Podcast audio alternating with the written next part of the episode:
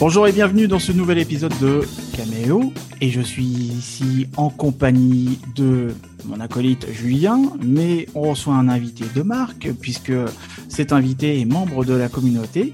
Nicolas. Nicolas, pour vous en dire un petit peu plus euh, concernant euh, ce personnage que j'ai rencontré d'ailleurs euh, lors d'un capéro, lors de ma première venue ou deuxième venue, je sais plus du tout, tu me diras Julien, mais on s'en fiche un petit peu. Mais tout ça pour dire que Nicolas travaille sur le sujet de l'attention depuis 2014. Alors, il est auteur, il a écrit sur le sujet, il a réalisé une pièce dessus. donc là, là-dessus, on a vraiment un haut niveau. On va en parler un petit peu plus en détail tout à l'heure. Il a aussi animé des ateliers et même une formation en ligne. C'est bien ça, Nicolas? Je me suis pas trompé. Ça résume bien un peu euh, ton, actualité depuis, euh, depuis 2014 euh, C'est ça, c'est dans l'ordre. Bon, bah top. Alors, est-ce que tu voudrais te présenter succinctement pour les personnes qui ne te connaissent pas? Euh, donc euh, bonjour, je m'appelle Nicolas Delio. Euh, j'ai été euh, chef d'entreprise de plusieurs sociétés, médiateur culturel, euh, musicien, intervenant à l'université. puis et puis j'étais j'étais auteur. Enfin, je suis auteur, comédien, interprète. Enfin, tout tout le la, la, recette nécessaire pour pour être pour faire partie de des adhérents de Caméo. Mhm. top. Bon, bah, ça fait un, beau couteau suisse, euh, un couteau euh, niçois plutôt. tu as tes multi-casquettes. Qu'est-ce que tu n'as pas fait en fait? Euh, Il y a plein de trucs que j'ai pas fait quand même. Hein je crois que je crois qu'on n'a pas déjà qu'on n'a pas beaucoup de temps pour pour tout tout développer de, sur ce qu'on a fait en général. Donc ça, euh, franchement, je dois te dire que euh, je m'y attendais pas à cette question parce qu'en général, on te dit qu'est-ce que tu as fait, qu'est-ce que tu as fait dans la vie, c'est déjà une question qui fait peur au multipotentiel. Mais qu'est-ce que tu n'as pas fait en fait? Euh, je, je, la garde en joker. Ok. Bon, eh ben, je te reposerai la question tout à l'heure. Donc depuis 2014, tu travailles sur le sujet de l'attention. Est-ce que tu peux nous dire pourquoi tu t'es mis à, travailler sur ce sujet en particulier? Alors je me suis mis à travailler sur ce sujet en particulier parce que à l'époque, euh, donc c'était en ouais, bah, avril avril 2014, euh, j'avais quatre boulots. Donc j'étais euh, médiateur culturel pour une salle de concert à Nice. Euh, j'étais euh, intervenant en université en, communication événementielle. J'étais aussi consultant pour un pour jeu européen pour un festival de court métrage et euh, je gérais un local de répétition avec 30 personnes et comme si ça suffisait pas, euh, je faisais des spectacles en plus. Euh, et en allant à un spectacle, le track aidant, euh, je me suis mis à faire une attaque. Enfin, je me suis pas mis à faire. J'ai eu, j'ai subi euh, j'ai vécu plutôt une attaque de panique qui a duré 4 heures, euh, alors que normalement une attaque de panique où on se sent mourir, ça dure 5 à 10 minutes. Euh, et comme ça m'a pas mal secoué, je me suis quand même posé des questions et donc j'ai fait tout ce que toute personne censée ne voulant pas revivre cette expérience atroce devrait faire, c'est-à-dire je suis allé voir un psy qui, après m'avoir écouté pendant 10 minutes, m'a dit, monsieur, euh, c'est une phrase que j'ai romancée, que j'ai réutilisée ensuite dans la pièce et le livre. Il m'a dit Vous n'êtes pas ici, pas avec moi, pas dans cette pièce. Ce qu'il voulait dire par là, c'est que j'étais en train de penser à ce qui s'était passé les derniers jours, les dernières années, ce que j'allais faire dans les prochaines semaines, mais pas du tout ce qui se passait en ce moment. Et j'aurais été même incapable de décrire euh, ce qu'il y avait sur son bureau, même après 20 minutes de présence. Et donc, à la suite de ça, euh, j'ai demandé euh, ce que, ce que je pouvais faire et pour ça et il m'a conseillé des livres à lire et comme il était très très cher je suis pas allé le voir plusieurs fois mais euh, chaque mois euh, j'allais euh, j'allais le voir je dis bah voilà j'ai lu ça comme vous m'avez conseillé.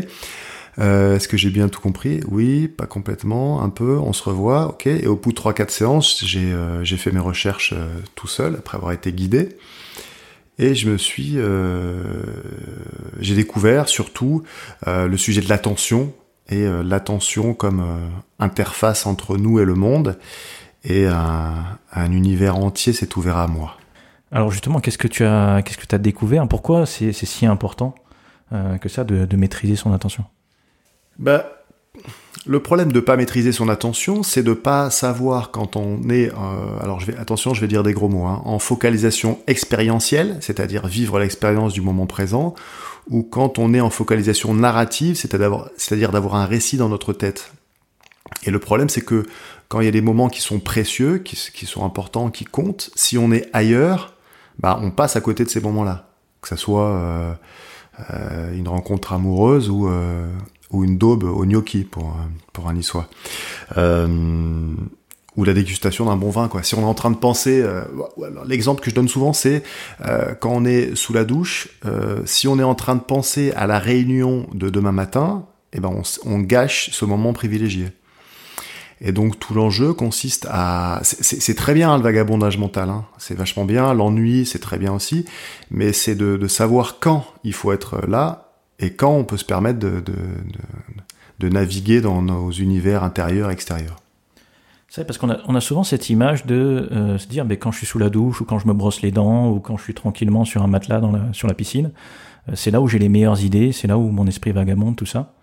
C'est vrai, c'est vrai. Il y, a, même des gens qui ont inventé un, un, carnet de notes qu'on peut mettre sous la douche. Il est étanche. Et euh, mais c'est vrai qu'on a des super idées. Mais euh, on, a aussi un, un problème, c'est que depuis des, milliers d'années, on est habitué à, faire attention à ce qui va pas. Euh, c'est un biais cognitif bien connu, hein, qui, qui, vient de quand on devait survivre. ce qui fait que la, malheureusement, la majorité de nos pensées involontaires sont négatives. donc, donc si on les laisse faire tout le temps, euh, on, risque d'être envahi de négativité. Alors qu'est-ce qu'on peut faire finalement pour euh, pour pas faire attention? C'est vrai que ce, biais de négativité, on en parle pas mal en ce moment parce que ben, ça fait depuis pas mal d'années qu'on est asséné de, de news, euh, de nouvelles qui sont négatives et tout le monde se focalise dessus. Mais qu'est-ce qu'on peut faire finalement pour éviter ça? Alors Jean-Claude Van Damme vous dirait qu'il faut être aware ou il pourrait même dire qu'on devrait muscler son attention. Et en fait, moi, je le rejoindrai assez là-dessus. Euh, sur le fait de, s'entraîner à être plus attentif. Et ça, ça passe par euh, euh par plein de, de, de choses. Moi, j'ai j'ai euh, identifié au bout de quelques années quatre pistes. la première piste, c'est de, de, simplifier son environnement, notamment numérique. Euh, parce que je vois pas comment on pourrait être euh, profiter du moment présent avec 18 notifications à la minute. Euh, c'est euh, évidemment renforcer euh, la présence à, à soi, donc être conscient de quand on est en focalisation expérientielle et, et narrative. c'est de renforcer son attention, ça en utilisant ses sens, et ça, ça peut être vraiment comme un jeu.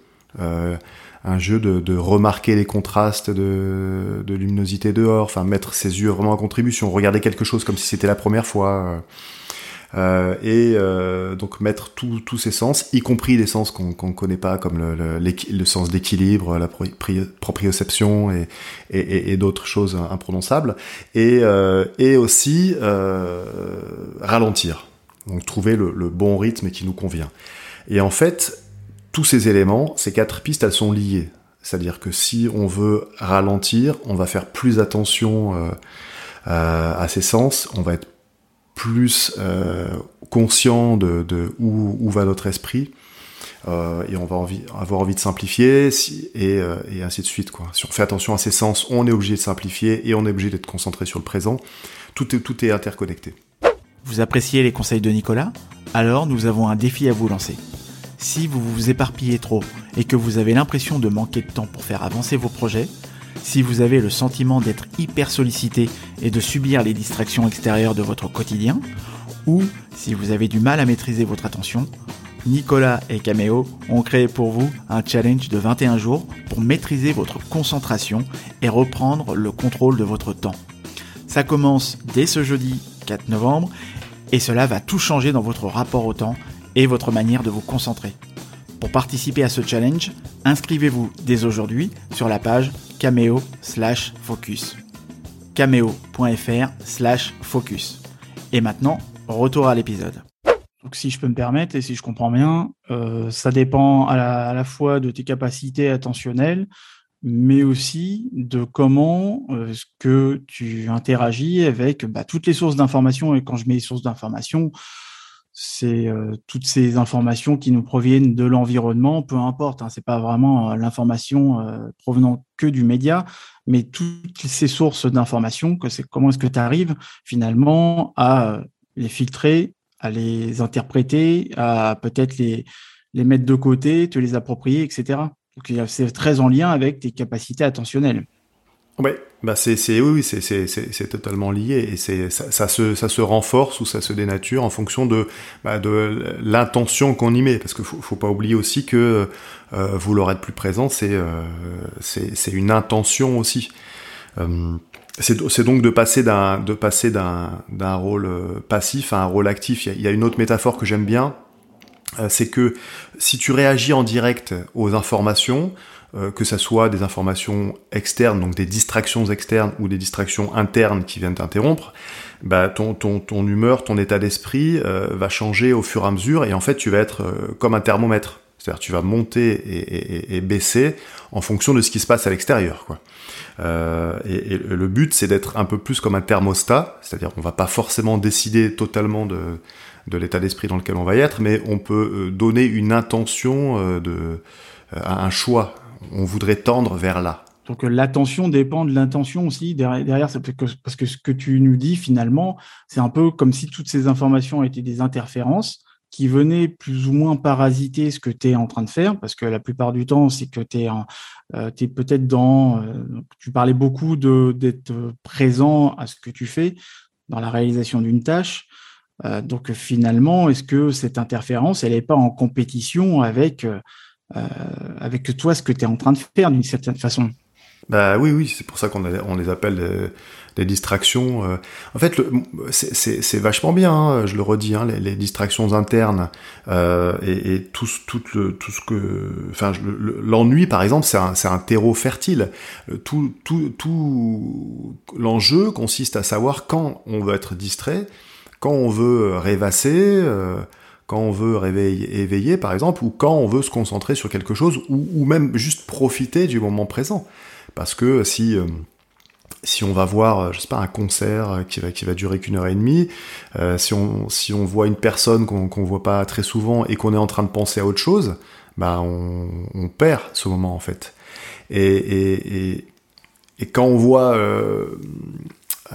que, que, les gens, par exemple, sont, sont à table avec leur téléphone, euh, je me demande à quel point ils peuvent avoir le plaisir du, du goût, de, des sens, du, tu vois, de l'odorat, euh, et même le, le plaisir d'être ensemble en fait.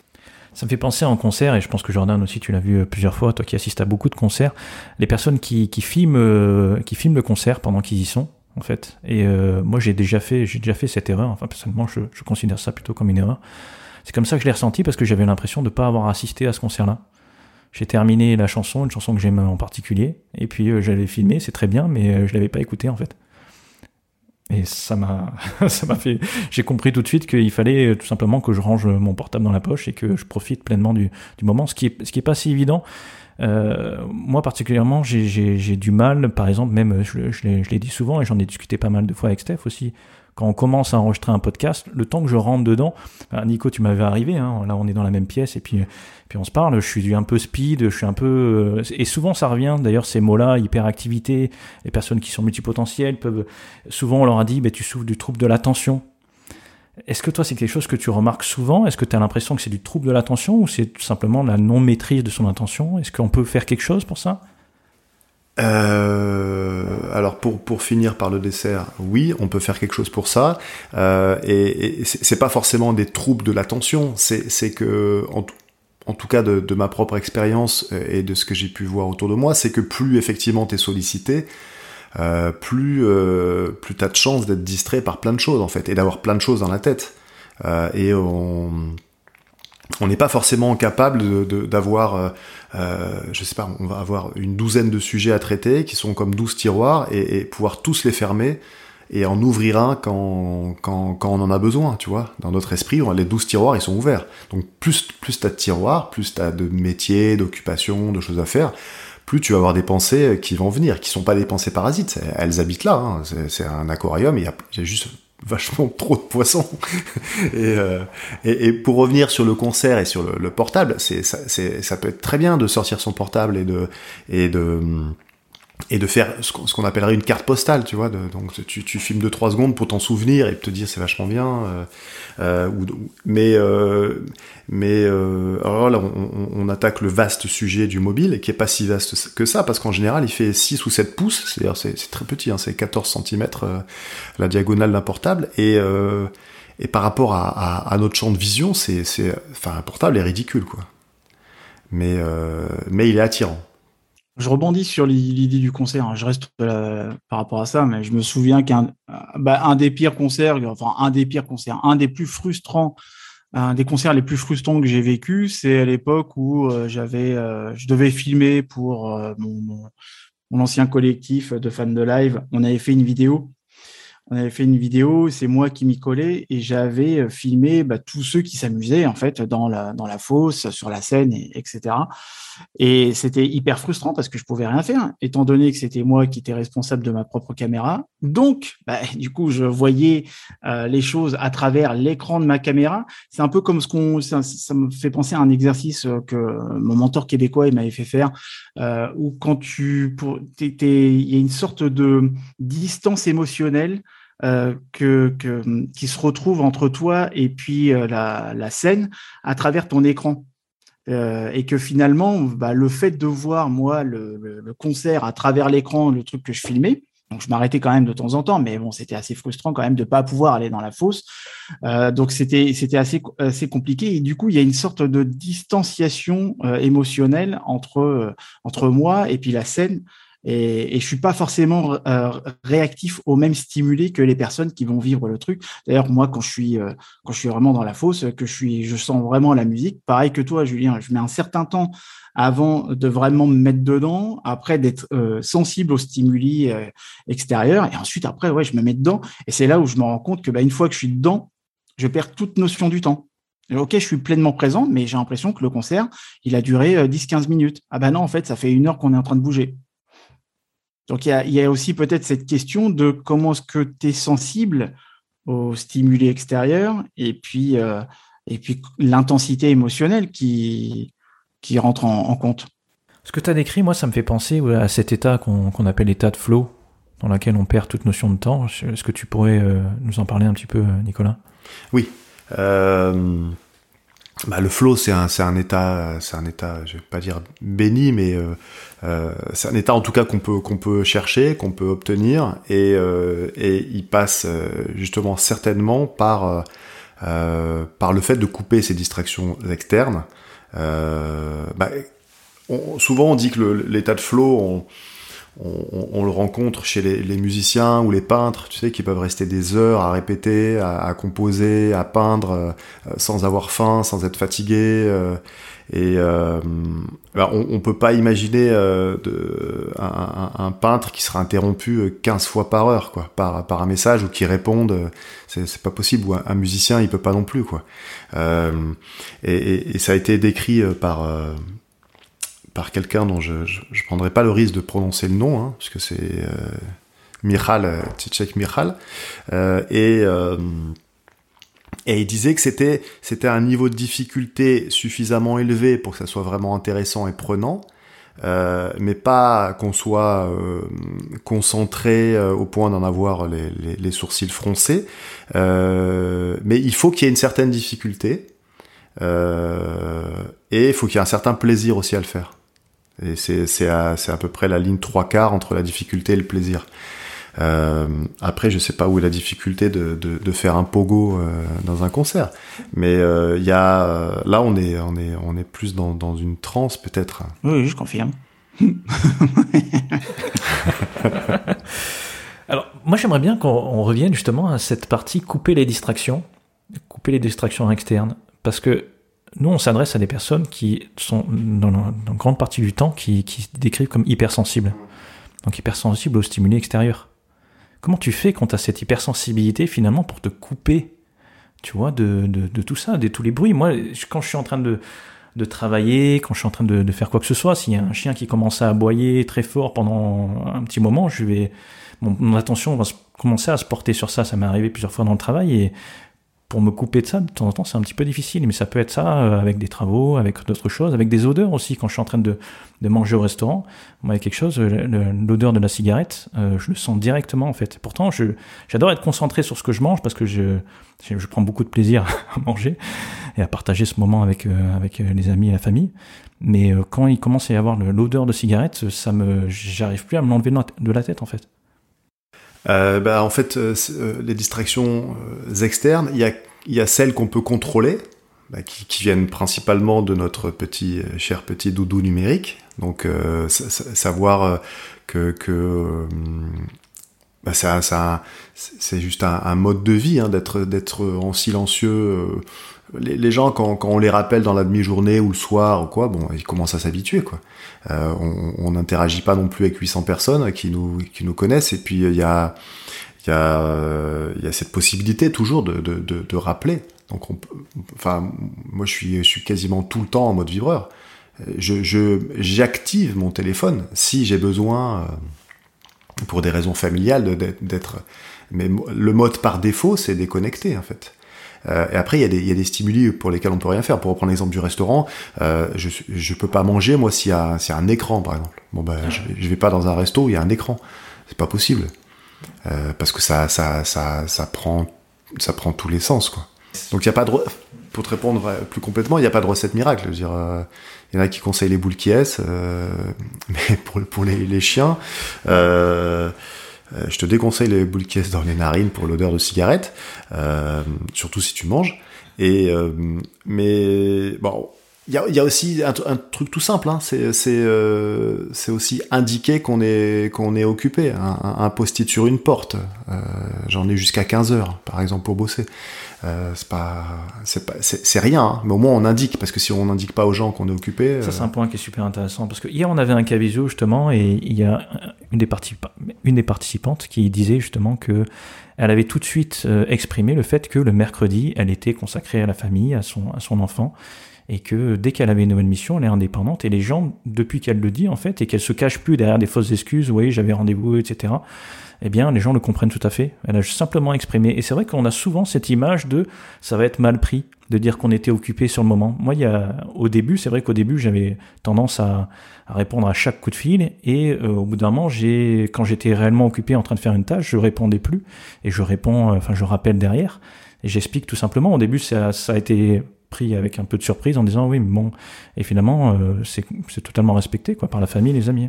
Bah, ça nous amène à, un autre sujet et, moi quelque chose qui m'a qui m'a énormément libéré, euh, c'est de d'apprendre à dire non, tout simplement. C'est euh, et, euh, et moi j'ai pensé à quelque chose, c'est que c'est que euh, il faut plein si on a un grand oui, si on veut faire quelque chose, que ton grand oui, ça soit juste bosser 4 heures d'affilée, ou que ton grand oui, ça soit euh un, un travail en cours, pour pas utiliser le mot projet. Euh, ben pour, ce, pour ce grand oui, il va te falloir plein de petits noms. Et je, me, je me rappelle très bien de la période, donc 2014-2015, euh, où j'ai appris vraiment à dire non. Est-ce que tu refais la musique avec nous? Non. Est-ce que tu nous fais la com pour ça, ça? Non. Et pourquoi? Euh, et, en fait, ne pas être, euh, euh ne, ne, pas répondre de suite, c'est juste un tout petit non. Hein. C'est même pas un non, c'est pas tout de suite c'est euh, oui plus tard. On n'a même pas à dire non en fait. C'est juste qu'on n'ose pas euh, ne pas répondre en fait. D'ailleurs, euh, on s'excuse. On dit désolé, je t'ai pas, t'ai pas répondu de suite. Ce qui est, incroyable. Enfin, on est passé en une génération à, je suis désolé d'avoir pas répondu de suite. Et ce qui est rigolo d'ailleurs, c'est qu'au début des, téléphones portables, c'était une espèce d'élite qui pouvait répondre de suite. Euh, et c'était vachement bien de, d'être, d'être, de répondre tout le temps. Et, maintenant, c'est un luxe. C'est, euh, c'est, un, c'est un luxe de pouvoir dire, bah non, je, je, répondrai demain, je réponds pas de suite. C'est vrai qu'à l'époque, on n'avait pas cette, euh, ce problème en fait. On partait à l'extérieur et on n'avait pas de téléphone sur soi et on était, on n'était pas joignable à tout moment. Mais aujourd'hui, on trouve que c'est une telle évidence en fait. Ah, mais t'avais pas ton téléphone sur toi, pourtant je t'ai appelé. Bah, notre, notre téléphone, c'est, c'est, c'est, génial. Hein. Moi, j'adore mon téléphone portable. Mais on nous a euh, foutu une Ferrari dans les mains euh, qui euh, sur une immense autoroute et on nous a pas appris que, que, qu'on pouvait freiner aussi, quoi. tu vois, et que ça serait beaucoup plus difficile de cueillir les, les, les, fleurs sur le bord du chemin si on était toujours à 280. C'était le petit moment poésie de ce podcast.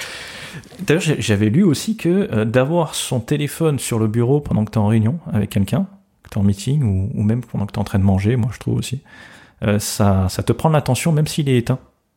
Ça, je trouve ça. Tu vois, là, je sais qu'il est à côté de moi et je me suis dit, mince, je l'ai enlevé de mon champ de vision et c'est ce que je vais faire maintenant. Donc, désolé pour le bruit. Mais euh, ça me. J'essaye le plus possible, finalement, de plus avoir d'écran, de plus avoir de, téléphone. En tout cas. Ils ont fait un test euh, dans une université. Ils ont, euh, ils ont convoqué des gens sans, sans, leur dire ce qu'ils allaient faire. Donc, les gens n'ont pas éteint leur portable. Mais les petits fourbes universitaires, eux, ils avaient le numéro de portable de ces gens-là, puisqu'ils les ont convoqués. Euh, et donc, ils devaient juste euh, donner la lettre ou le chiffre qu'il y avait avant. C'est-à-dire que s'il y avait un M qui apparaissait, ensuite il y a un T qui apparaît, ensuite un R. Au moment du T, il faut qu'il donne le M, et au moment du R, il faut qu'il donne le T. Euh, donc il y avait juste une lettre de décalage. C'est pas compliqué, hein c'est juste tu, tu, dois, garder dans ta mémoire une lettre ou un chiffre pendant trois secondes, quoi. Euh, et, et, ben, et ils faisaient sonner le portable des gens. Enfin, ils envoyaient, une, ils envoyaient un message. Et les gens, à partir du moment où il y avait un message, ils étaient totalement incapables de se rappeler de la lettre d'avant parce qu'ils ils ont pensé qui, qui est-ce qui est en train de m'écrire? Et au début, quand il y a un message, ça va. Mais au bout de deux messages, c'est terrible. Et au bout de trois messages sans avoir répondu, c'était une panique totale. Et là, les gens avaient des résultats désastreux parce que tout ce à quoi ils étaient en train de penser, c'est pas se rappeler qu'il y a eu le M, le T ou le R. C'est il y a quelqu'un qui m'a écrit trois fois, ça doit être grave. Et, euh, et on passe notre journée à faire ça. Ouais, ouais, je te confirme. Hein. Je l'ai constaté la semaine dernière, moi, avec, euh, avec mon banquier, qui est, qui est aussi un ami, mais qui est euh, hyper sollicité tout le temps. J'étais dans son bureau. On a fait une, un, juste une petite étude comparative par rapport à une formule qu'il proposait, etc. Donc un truc qui, qui en 4-5 pages où il a juste à cocher, il connaît ma vie, hein, il me connaît très bien, euh, mais juste à, cocher, à répondre si oui, c'est si oui ou non, j'ai eu tel, accident ou telle situation, etc. Donc il y a 4-5 pages, il doit y avoir, allez quoi, peut-être euh, une trentaine de questions à peu près. Ça nous a pris bah, une demi-heure. Une demi-heure, pourquoi? Parce que à chaque fois, il y a quelqu'un qui vient frapper à sa porte. Il y a le téléphone de l'agence aussi, euh, de l'accueil qui sonne dans son bureau. Euh, et, c'est un ami qui, je le sais depuis euh, pas mal de temps, hein, qui a un petit problème de l'attention. Il est à côté de lui, tu lui parles, mais il, te fout dans le vent, quoi. Il te répond pas. Euh, parce que en fait, continuellement, et j'ai compris la semaine dernière, parce que là, c'était vraiment flagrant, il n'y a pas un moment où on n'était pas interrompu. Il y a tout le temps quelqu'un qui frappait à la porte, euh, qui, qui rentrait alors qu'il voyait bien qu'il était la porte était fermée, etc. Le téléphone qui sonne, etc. Et je l'ai aidé même à compléter le document qu'il y avait sur euh, sur l'écran. Alors que je pense que, enfin moi, je ça aurait été moi, je l'aurais fait en, en 5-5, mais habitué aussi, je pense, et c'est là où je, vais, je voulais te poser la prochaine question. Euh, est-ce qu'il n'y a pas, euh, comment dire, tu sais, à force d'être dans des, dans des, dans des interruptions de schéma, euh, euh, des, des, des, interruptions de, de, de, ton attention, de, ton, de ta concentration, est-ce que ça t'amène pas aussi à habituer alors, moi, je suis pas neuroscientifique ou neuropsychologue ou quoi que ce soit, mais est-ce que ça t'amène pas peut-être aussi à habituer ton cerveau à se trouver dans ce euh, schéma de comportement, ce, schéma organisationnel, euh, de, euh, réflexionnel, etc. Bah, euh, là, on euh, on n'est pas sur du, euh, ce que tu décris avec ton banquier, on on n'est pas sur du multitâche, mais on est sur un changement de, de, de, de, champ intentionnel qui est, qui est très rapide quand même. Et le but, c'était de, de revenir. Et, et, la preuve qu'on qu'on peut pas revenir directement en, en, un dixième de seconde à ce qu'on était en train de faire, il y a un exercice qui est très simple hein, et qui, qui aussi détruit totalement le, le mythe du multitâche. Euh, à ce propos, d'ailleurs, il, il... non, je vous donnerai la conclusion après. D'abord, on fait le petit, le petit exercice. On va, on va essayer de faire euh, euh, A, B, C, D, E, F, G, H, I, J, K, L, M, N, O, P, Q, R, S, T, U, V, W, X, Y, Z, et euh, 1, 2, 3, 4, 5, 6, 7, 8, 9, 10, jusqu'à 26. ok? Euh, et maintenant, euh, donc ça, bon, bah, c'est une tâche automatique hein, qu'on qu connaît, et on, on, est supposé pouvoir faire des tâches automatiques euh, en même temps. Bah maintenant, on va essayer de faire A1, B2, C3, D4, E5, F6. Bah ça, prend vachement plus de temps en fait. Hein. Tu passes de 2 fois 25 secondes à 4 minutes 30. J'ai fait le test. Hein. Euh, et donc là, ils ont fait une étude là-dessus sur, le multitâche. Donc demander à des gens justement euh, bah de remplir. Bah, ton exemple, il est parfait. Remplir un formulaire euh, bateau en étant interrompu toutes les trois minutes, en répondant à des coups de fil. Euh, bah, ton, ton, ton, questionnaire de, de 5 minutes, tu, en fait, tu l'as, tu l'as rempli en, en 18 minutes sur le, sur le questionnaire et 12 minutes d'interruption. Euh, et, ils comparent euh, les résultats euh, ils ont fait ça avec des étudiants en plus qui étaient, qui étaient, qui étaient, euh, plutôt brillants. Euh, ils ont comparé les, les, les, résultats d'aptitude en multitâche à quelqu'un qui vient de passer une nuit blanche. Et quelqu'un qui vient de passer une nuit blanche, c'est quand même pas la personne la plus brillante qu'on peut rencontrer, quoi. Mmh. Et ça a pas, ça aurait pas des justement des, des on parlait de, du travail aussi qui s'invite chez toi avec le confinement et de plus en plus de personnes qui ont fait des overdoses de WhatsApp, de Zoom, de, tout ce que tu veux. Et euh, il y en a aussi énormément qui sont mis à développer des mots euh, de, enfin, je pense surtout à un client que j'avais auparavant qui s'est mis à avoir des mots de tête à répétition alors qu'il n'était jamais euh, exposé aux, mots de tête. Et parce que en fait, le, travail prenait constamment son attention le matin, le midi, le soir, pendant qu'il dormait, etc. Euh, et est-ce que le, le, fait aussi, comme tu le disais, de ne pas dire non à certains moments, de, de dire OK, où est la limite à ce moment-là? Donc je dis, je dis stop et j'arrête d'être euh, peut-être aussi sollicité. Donc peut-être aussi euh, qu'il faudrait euh, mettre des limites à, à toutes ces toutes ces sollicitations extérieures. Mais est-ce que euh, il y aurait pas aussi des, des, des conséquences sur les sur les enfants, quoi, sur les sur ce qui pourrait se passer à l'avenir? Où on parle, tu sais, on parle beaucoup de TDAH, de troubles de déficit de l'attention, et je sais plus c'est quoi le H déjà.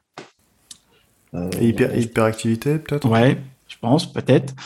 Euh, est-ce que ce serait pas le, mal de notre époque, en plus du mal de dos? Oui. euh, bah en fait, on, comme, je, reprenais avec l'exemple de la Ferrari, c'est qu'on a des super outils dont, on n'a pas le mode d'emploi et, que l'attention, c'est toujours vu comme quelque chose de, de, d'ennuyeux. quoi. Euh, mais il y a quelque chose de super important à, à se rappeler, c'est que quand on nous a filé un, un smartphone, on nous a privé de quelque chose qui s'appelle l'ennui. Et l'ennui permet le, le repos d'une de, d'une partie de notre cerveau, quoi. Euh, parce que c'est d'autres aires qui vont s'activer. C'est pas, pas les aires du tableau Excel qui s'activent quand on s'ennuie en général. Enfin, je, je vous le souhaite pas. Euh, sinon, faut vite consulter. Euh, et, et, et, et, souvent, euh, le fait d'être euh, d'être submergé, débordé sous l'eau, pour reprendre le, la métaphore de la ligne de flottaison que je développerai peut-être si on a le temps, bah, si on n'a pas de temps de repos, bah c'est ça qui nous, qui nous fait craquer en fait. D'ailleurs, il y a, y a une, y a une euh, psychiatre ou psychologue suisse qui, qui, s'intéresse euh, beaucoup au burn-out et, et j'avais lu quelque chose de très intéressant là-dessus. C'est pas la dose d'activité qui nous rend malade, c'est le fait de pas pouvoir se reposer. Et, le, le, premier, euh, la première chose qui empathie, c'est le corps et le, mal de tête de, de, de, la personne que tu connais. Ça vient peut-être juste qu'il n'y a pas, il y a jamais de repos. Et, et, et, y a, et, quand, quand le travail s'invite dans ton sommeil, c'est qu'à un moment, il y a, y a bah, ton, ton, tu peux pas te reposer du tout, puisque tu es, es, sollicité en, en mmh. permanence. D'ailleurs, ça me fait penser, je, je sais plus qui est-ce qui disait ça, mais c'était peut-être aussi un psychologue, en, en, tout cas un docteur, qui disait que l'ennui est créateur et que s'ennuyer, c'est bon pour la créativité. Donc euh, aujourd'hui, à l'heure de l'instantanéité, des sollicitations, du divertissement, Est-ce que euh, il n'y aurait pas un risque plus tard pour euh, certains de certains de la nouvelle génération qui, ne connaissent pas l'ennui et ou qui euh, qui éradiquent constamment l'ennui de leur vie? Est-ce qu'il n'y aurait pas un manque de créativité aussi ou des risques vis-à-vis -vis de ça? Je, fais semblant de poser la question. Pour moi, j'ai déjà la réponse, hein, mais ouais, ouais, ouais. Bah, ça, ça, serait quand même, ça serait quand même le, euh, fou qu'il que, y ait ces, ces, ces, deux, euh, ces deux choses contraires qui arrivent. C'est qu'on on est plein, plein, plein d'exemples de créativité dans, dans, YouTube ou dans la, la musique euh, euh, partout, tout le temps et tout, tout, enfin, est disponible tout le temps et, et une baisse de créativité. Pourtant, c'est, euh, c'est, euh, le risque effectivement de, de, de, de, jamais dans la journée rester sans rien faire. Ou, en tout cas de, jamais ralentir. Euh, c'est pas pour rien si, euh, le, mouvement slow food est maintenant euh, slow cité euh, revient, enfin revient en force quoi, parce que on, peut pas être on peut pas être un, hamster dans sa roue en permanence. C'est il y, a, un moment où, où faut que cette roue elle devienne un hamac quoi. Justement, il y a quelqu'un dans la communauté, il y a Nord qui, elle, prend le, le, slow travel aussi. Elle a un, un site dessus prendre le temps de voyager. Parce que c'est vrai qu'on est, on, se dit tout le temps, mais moi j'ai tant de périodes de vacances, il faut que j'en profite un max, et il faut tout que je fasse euh, rapidement, etc. Ouais, on essaie de tout caler, euh, mais est-ce que est-ce que c'est pas mieux de caler euh, deux ou trois activités un dimanche plutôt que d'en caler cinq où on profite de rien, quoi? Parce qu'on on, on, se moque des, des, des, gens qui font un tour d'Europe en, en, une semaine en, en bus, euh, tu sais, qui, dorment dedans, mais est-ce qu'on n'est pas en nous en train de faire ça toute la journée en fait? Euh, à, se caser plein de rendez-vous. Euh, mais en fait, c'est à, la mode. C'est, le fait d'être d'être surbooké, c'est bien vu, quoi. Est-ce que c'est à la mode ou c'est vraiment une tendance qui a émergé? Parce que moi, tu vois, quand tu me dis ça, je pense à certains. Pendant un moment, j'ai côtoyé le monde de la blogosphère, les blogueurs. Il y avait, il y avait même un événement qui s'appelait euh, les, les, Blog Awards à, Paris. Et, euh, il y avait beaucoup de personnes. C'était pas encore euh, la, la, la, démocratisation d'Instagram. Ça existait déjà. Il y en avait beaucoup qui l'utilisaient, mais il y en avait aussi beaucoup qui jouaient sur le fait qu'il faut être dans le faire, il faut être dans la, surréalisation de, de tâches, de choses et, en, mag, en, magasiner un maximum de choses dans, dans une journée. Euh, juste parce que ça fait bien sur les réseaux sociaux, parce que comme ça j'ai quelque chose à dire, parce que comme ça bah, je, je, fais euh, cinq publications euh, plutôt qu'une dans, dans, la journée, les gens ils m'oublient pas. Et euh, je sais qu'il y en a constamment qui étaient tout le temps dans euh, je fais pour me sentir exister sur les réseaux sociaux et qui casaient énormément de choses. Euh, et est-ce que donc il n'y aurait pas aussi une tendance qui fait que en plus des réseaux sociaux, en plus aussi de, de, la charge de travail et de cette logique aussi, tu sais, très financière qui est de, on devrait être dans l'optimisation euh, de tout ou que tout doit être rentable, etc. Est-ce qu'on n'est pas là aussi en train de euh, s'inculquer une logique financière à sa propre vie euh, ben, on, peut on peut prendre une phrase et la retourner, c'est-à-dire qu'on peut prendre la phrase euh, le temps c'est de l'argent euh, et, euh, et, la transformer en disant l'argent c'est du temps. Donc il y a des gens qui, qui, euh, qui courent derrière euh, euh, le travailler plus pour gagner plus. Et puis et puis il y en a qui peuvent mettre de l'argent de côté et en profiter après quoi. Mais mais tant que tant que tout le monde continue à accélérer, si si toi t'accélères pas, t'as as, l'impression de rester derrière. Bon après ceci dit allez-y, accélérez, courez. Hein.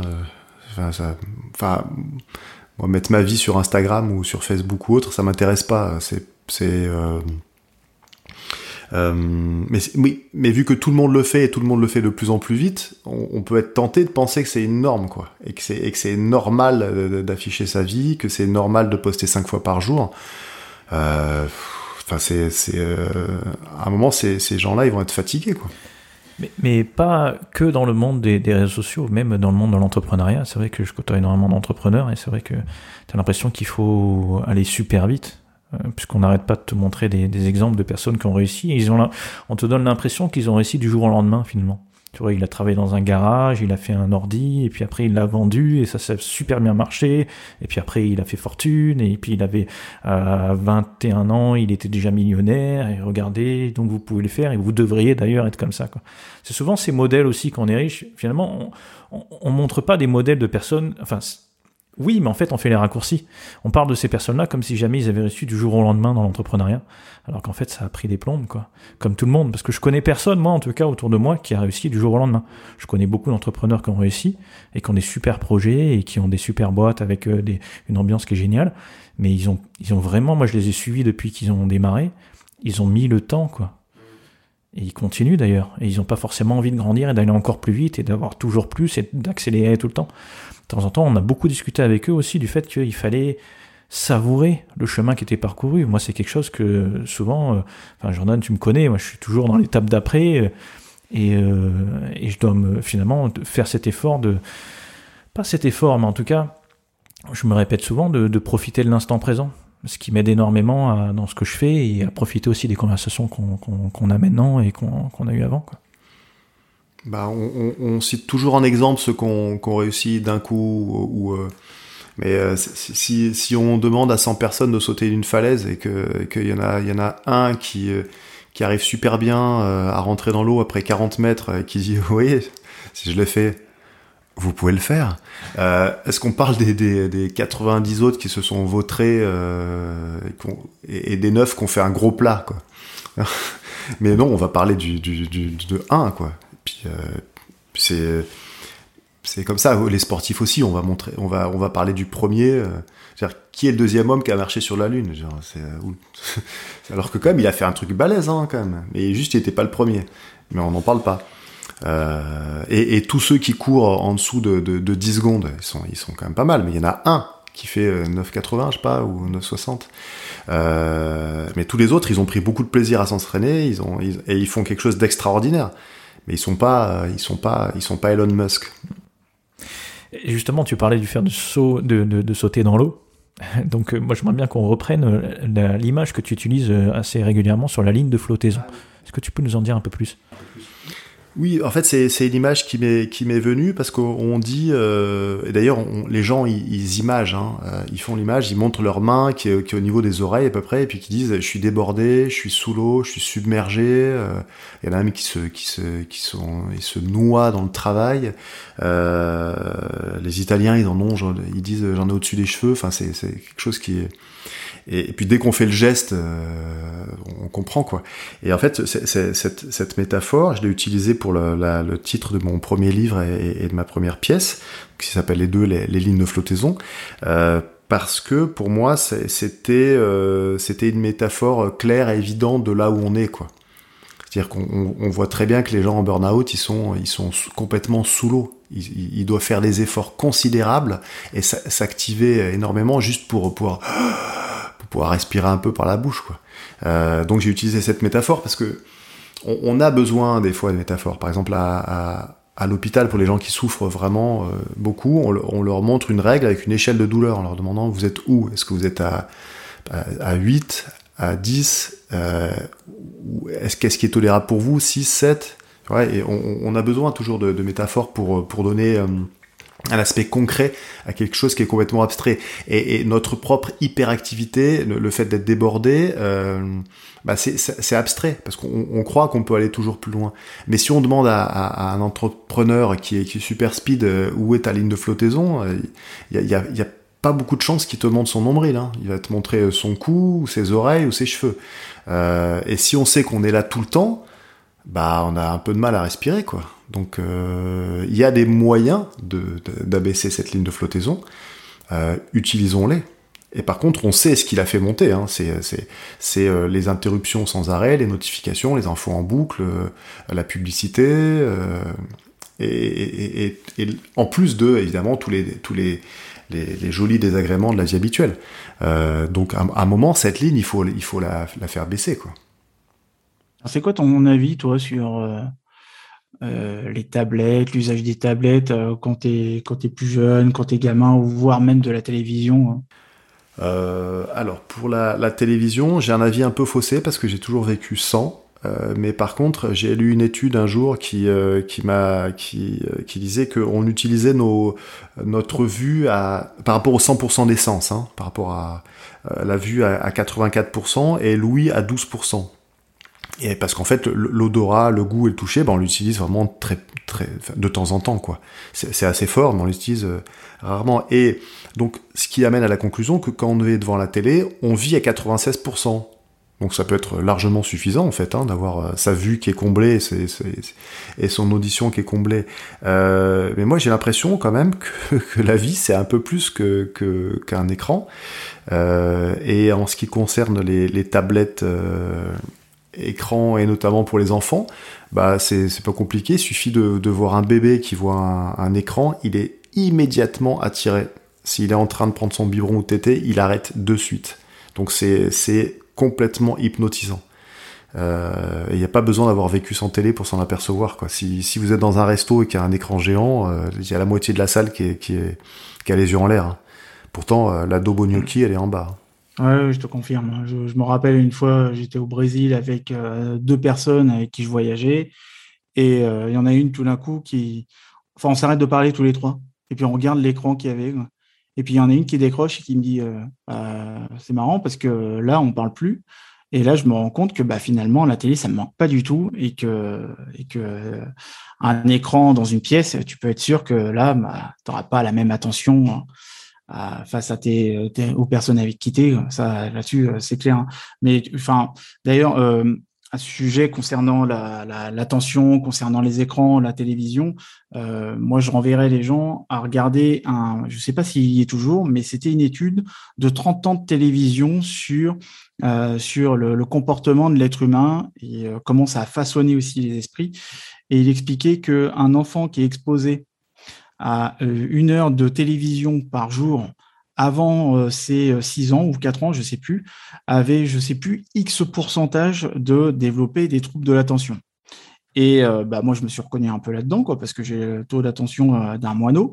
Et j'ai toujours eu des difficultés à me concentrer pour lire un bouquin. je lis une page, je me rends compte au bout d'une demi-heure que je lis la même page. C'était très compliqué, moi, de, de, vraiment pouvoir réhabituer mon cerveau à, bah, ne pas avoir de distraction ou d'image qui bouge euh, quoi que ce soit. Donc, j'ai quand même un imaginaire très où je m'en sers énormément. Donc, euh, le livre aussi me permet de, de me reconnecter à cet imaginaire-là. Mais ça a été très compliqué pendant ma scolarité euh, de, de rester concentré plus de 10-15 minutes sur une chaise à écouter quelqu'un parler.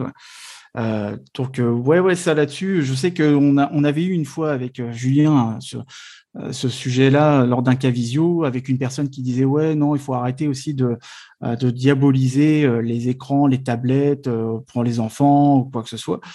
Ouais, enfin aujourd'hui il y a quand même des, des certes c'est des études qui sont pas encore confirmées en termes de c'est tout ça reste toujours de l'ordre d'hypothèse, mais on n'a plus aucun doute sur le fait que euh, tu, tu, mets un, écran dans les mains d'un gamin. Euh, après, comme tu le disais, hein, au niveau euh, kinesthésique, tactile ou, tout ça, tu fais la comparaison entre le dessin d'un enfant qui est constamment exposé aux tablettes et un enfant qui a éradiqué, enfin, dont les parents ont éradiqué, ont éradiqué la, télévision et les écrans. c'est pas la même chose. Hein. Ça, n'a rien à voir. Et même, je me souviens, même le point de comparaison entre ma nièce et puis une, une gamine qui, euh, ça c'est vraiment, enfin, j'ai pas mon mot à dire parce que c'est des amis, mais euh, ils, ont toujours la télé qui fonctionne, même quand tu vas les voir.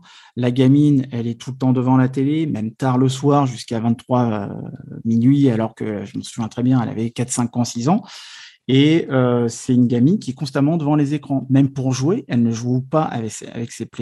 Elle regarde sur sa tablette d'autres enfants jouer avec euh, ses, ses Playmobil, ce qui est assez flippant. Et elle n'avait pas la même manière de s'exprimer verbalement que ma nièce, qui, euh, au bout de 4-5 ans, me, sortait déjà des vannes. Quoi.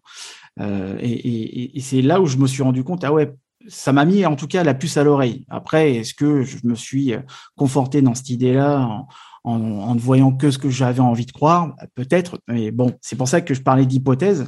Mais effectivement, moi, c'est clair que, euh, comme tu le dis, hein, le, visuel, c'est très important, mais il y a aussi l'auditif, le kinesthésique, le sensoriel, toutes ces choses qui, sont super importantes de mettre en avant. Et on a l'impression qu'aujourd'hui, il y a des parents qui préfèrent mettre une tablette dans les mains ou un écran dans les mains de leur gamin pour avoir la paix, quoi. Mais ça peut aussi peut-être, enfin, c'est pour ça que je voulais te brancher sur, sur cette idée-là, sur, ce, sur cette thématique-là, vis-à-vis de l'attention et vis-à-vis des écrans? Est-ce que du coup, tu vois, est-ce que l'attention, c'était, c'était un, problème ou est-ce que c'était déjà un sujet, je sais pas, il y a deux, trois cents ans? Peut-être pas. C'est un vaste débat. Il y avait des, gens, euh, je, crois que c'est au moment des stoïciens, où ils disaient que, que l'écriture, ça allait être terrible, ça allait nuire à l'intelligence, parce qu'avant, au moins, on avait de la mémoire, quoi. Tu vois Et, l'écriture allait être notre mémoire externe, notre deuxième cerveau. Euh, mais en tout, évidemment, on n'a pas, euh, on n'a pas 20 ans euh, de, recul par rapport à l'utilisation des smartphones, tout simplement parce qu'on n'a pas 20 ans d'utilisation de smartphones, mais, euh, la majorité des pédiatres qui, écrivent sur ce sujet euh, disent, enfin préconisent pas d'écran avant 6 ans, c'est pas pour rien quoi. Et puis si, les gens de, la Silicon Valley ont, monté des écoles où, où justement leurs enfants n'ont pas accès à des boutons like, c'est pas pour rien non plus quoi. C'est qu'ils savent très bien il y a, y, a des, y a des repentis, des repentis la, la Silicon Valley, comme, comme Tristan Harris, qui, qui, euh, qui a créé euh, Time Well Spent, qui, qui dit ce sont des mécanismes que j'ai créés et je suis moi-même accro à ça, quoi. C'est que, c'est que, faut pas oublier un truc, c'est que c'est vachement bien de se prendre son petit shoot de dopamine euh, ou de jouer à la machine à sous. Euh, avec la, la, machine à sous qu'on a dans la poche tout le temps, quoi. Mais il y a, y, a, y, a, y a pas que la dopamine, hein. y a, la sérotonine, c'est vachement bien aussi. Hein. Ça s'épuise moins, c'est beaucoup plus agréable, ça dure plus longtemps. Euh, et pour euh, finir sur ce que tu avais commencé, euh, euh, Jordan, tout va bien, tu, tu vas pouvoir récupérer de l'attention très facilement, ne t'inquiète pas. Moi en 2014, j'étais j'étais ravi d'avoir d'avoir 30 mails par jour par source de travail, ce qui ce qui m'en amenait à 120 à 150. Euh, j'étais j'étais absolument ravi quand je faisais une sauvegarde de mes contacts d'en avoir 800 dans mon téléphone. Euh, et mais on, peut on, peut très bien revenir à, à, un peu de lenteur, à un peu de présence, un peu d'attention petit à petit, quoi, à, et à simplifier son quotidien jusqu'à avoir une vie beaucoup plus agréable et pouvoir lire des chapitres entiers de livres en étant plongé ou de passer une soirée entière à, parler avec des gens sans penser à autre chose que, que ce qu'ils ont à nous dire et, ce qu'on ce qu'on ce qu'on a à échanger. Ouf, ça va, je suis rassuré là. J'avais une question aussi. Tu as écrit, euh, écrit euh, quelques chroniques sur le site de Cameo sur l'attention, justement. Et euh, dans une d'entre elles, tu, tu, tu disais justement porter son attention, c'est aussi donner de l'amour. Ah oui, oui, c'est euh, Simone Veil, euh, Simone Veil avec un W, pas Simone Veil avec un V, euh, qui disait que l'attention est la forme la plus pure et la plus rare de générosité. C'est que, bah, imagine quand, quand tu as vraiment des amis, ils sont là pour toi. Tu vois, ils vont, ils vont, ils, vont t'écouter, ils vont vraiment être là pour toi. Et, et ne pas être attentif, que ça soit euh, un banquier ou un ami ou quoi, euh, bah, c'est qu'on est, on est à, moitié dans son monde, quoi. Quelqu'un qui répond au téléphone pendant que tu es en train de lui parler, bah, ça, ça, ça, a un nom, ça s'appelle du phone snobbing. Et, être là complètement pour quelqu'un, je sais pas, si tu, si tu rencontres quelqu'un par exemple et que tu te mets de suite en mode vibreur ou en mode avion, alors mode vibreur, faut pas l'avoir dans la poche parce que sinon on se pose la question de ce qui nous est arrivé, euh, bah ça veut dire que tu es vraiment là pour lui. Tu vois, c'est, tu, te, tu te crées un, espèce de cocon sans distractions externes. Et ça, si c'est pas de la, générosité, si c'est pas de l'amour, quoi. Euh, quand tu es avec quelqu'un avec qui tu veux passer un, moment privilégié, euh, bah tu, te coupes des distractions externes. Donc c'est c'est c'est oui c'est une forme. Euh, bah, on, parle de petites attentions aussi. Hein. Il n'y a pas que le attention, fais gaffe, attention, danger. Attention, c'est un terme énorme. Et finalement, est-ce que porter son intention, c'est pas tout simplement définir ce qui est important pour toi à l'instant T aussi? Est-ce qu'il n'y a pas un petit peu de ça aussi? Oui, oui, euh, mais alors porter son attention, ça va être, euh, c'est marrant parce que les Anglais disent to pay attention. C'est comme c'était, euh, comme s'il y avait un prix en fait, ce qui est, ce qui est pas faux, parce que notre attention, est, rare et limité. C'est-à-dire nos ressources attentionnelles, c'est pour ça que c'est que, que les, GAFAM sont à fond pour nous pour miner nos, nos ressources attentionnelles. Euh, et après, je répondrai à ta question. Euh, notre attention est une ressource limitée. Donc, euh, donc effectivement, quand, quand, on décide de porter son attention, pour te répondre, euh, sur, sur, sur quelqu'un ou sur quelque chose, bah, on fait un choix. Et, on revient au oui et au non. On dit oui à ça et pas et, et plein de petits noms à tout le reste. Donc, si ça, si ça c'est pas la définition du mariage, pour revenir à l'amour. Parce que c'est vrai, on nous dit, ouais, je devrais faire plus de sport, je devrais faire travailler plus, tel projet, plus me concentrer. Mais en fait, ce qu'on oublie souvent, c'est que à chaque minute de notre temps, on fait quelque chose en fait. Donc faire plus de quelque chose, ça veut forcément dire faire moins de quelque chose d'autre. Ah, bah si par exemple tu veux faire plus de sport mais que tu dors beaucoup, mais ben, tu vas peut-être prendre du temps de sommeil, mm. avec les conséquences que ça peut avoir. Et ça, on a tendance à l'oublier, c'est vrai. On se dit souvent, je ferai plus de ça, euh, peut-être que je devrais faire plus de ça, mais il y a forcément des conséquences, comme tu dis, il y a un prix. Quoi. Euh, et l'attention, en fait, euh, bah, c'est un choix. C'est, ou soit, soit on décide de pas choisir de faire venir tout, bah, on revient au thermomètre, hein, donc on choisit pas. Bah, ce qui arrive, ça arrive, quoi. Ça monte, ça descend. on a sa ligne de flottaison qui monte ou qui descend en, fonction des conditions extérieures. On décide pas. Ou, ou on choisit. Euh, on choisit qu'il fasse un peu plus chaud, plus froid, plus sec, plus humide, euh, ou on choisit de faire ça à la, place d'autre chose. Mais euh, et pour pour décider de, ça, bah faut faut avoir cette intention et, cette attention aussi. Et c'est tout le sujet justement de la formation que tu proposes, ah qui est disponible sur Cameo aussi. Justement sur l'attention, est-ce que tu peux nous en parler? Bah, En fait, c'est au début quand, j'ai écrit le livre, j'ai eu, euh, eu, eu, pas mal d'échanges, et puis surtout quand j'ai joué la pièce Les lignes de flottaison, que j'ai joué 25, 25 fois, à chaque fois j'essayais de faire un... Enfin non, je demandais en fait au régisseur de pouvoir faire un bord de scène, ce qu'on appelle un bord de scène au théâtre, c'est-à-dire d'échanger avec, avec les, les gens, euh, surtout que c'est un, un, spectacle qui est assez riche. Euh, et, euh, et, à partir de ça, à partir des interrogations, des questions, des réponses que je pouvais apporter ou que je recherchais, de tous les échanges, euh, j'ai commencé à monter des ateliers sur l'attention. Euh, qui marchaient très bien jusqu'à ce que le terme distanciel vienne remplacer le présentiel. Et donc j'ai pris le contenu de ces ateliers euh, et je les ai mis euh, en, vidéo. Et, donc j'ai fait, fait une formation qui s'appelle le super pouvoir du focus parce que s'il y a quelque chose dont je suis persuadé, c'est que l'attention est vraiment le super pouvoir du 21e siècle. De toute façon, le, pillage de nos ressources attentionnelles, c'est c'est le, plus grand marché qui existe. Hein. Euh, Google, on est, on est d'accord que ça vaut plus que, que Renault-Nissan. Euh, donc ça a remplacé l'industrie.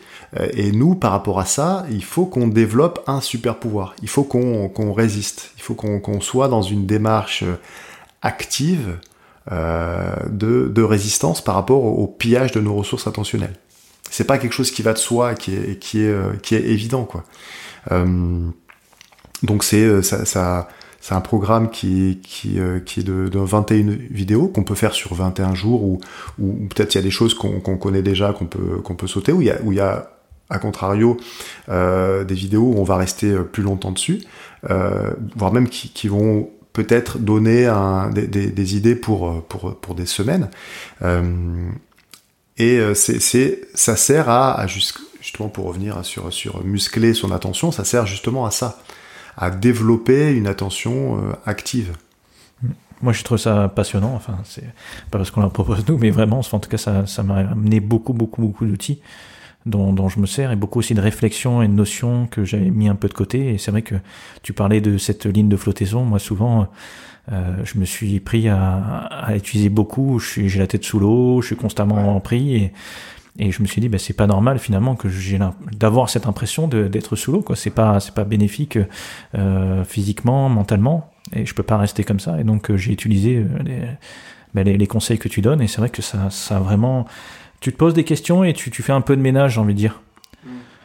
par rapport à autour de toi, quoi, des choses, et l'environnement aussi, c'est important aussi de maîtriser cet environnement. Bah, Bah, et, puis il y, a des, exercices aussi après euh, chaque vidéo. En fait, il y a une vidéo et après il y, a des exercices à faire.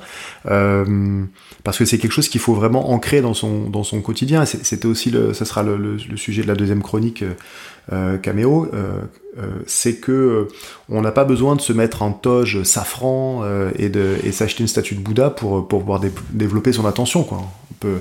Ça peut se faire à n'importe quand, ça peut se faire en, en faire ses courses. Revenir au présent, ça peut vraiment s'inscrire dans, le quotidien. Parce que l'attention couvre tout, à, tel point que euh, la, phrase de, conclusion de mon, spectacle, euh, euh, c'est qu'est-ce que l'existence? En général, je fais une petite pause pour que les gens flippent en disant putain, il va, il va partir sur, sur l'être et le néant. Non. Donc c'est qu'est-ce que l'existence si ce n'est un rapport direct au monde à travers l'attention C'est-à-dire le pour appréhender l'existence, on a une interface, et cette interface, c'est l'attention.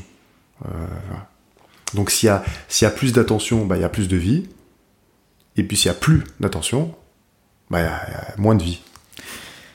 Eh ben, écoute, je pense que je pense que ça va conclure euh, sur, ces, sur ces jolis, euh, jolis mots notre interview. On pourrait peut-être terminer par des questions, des questions rapides, et notamment, est-ce que tu as un, livre à conseiller en particulier, ou alors sur ce thème ou un autre, un, livre que tu es amené souvent à, conseiller?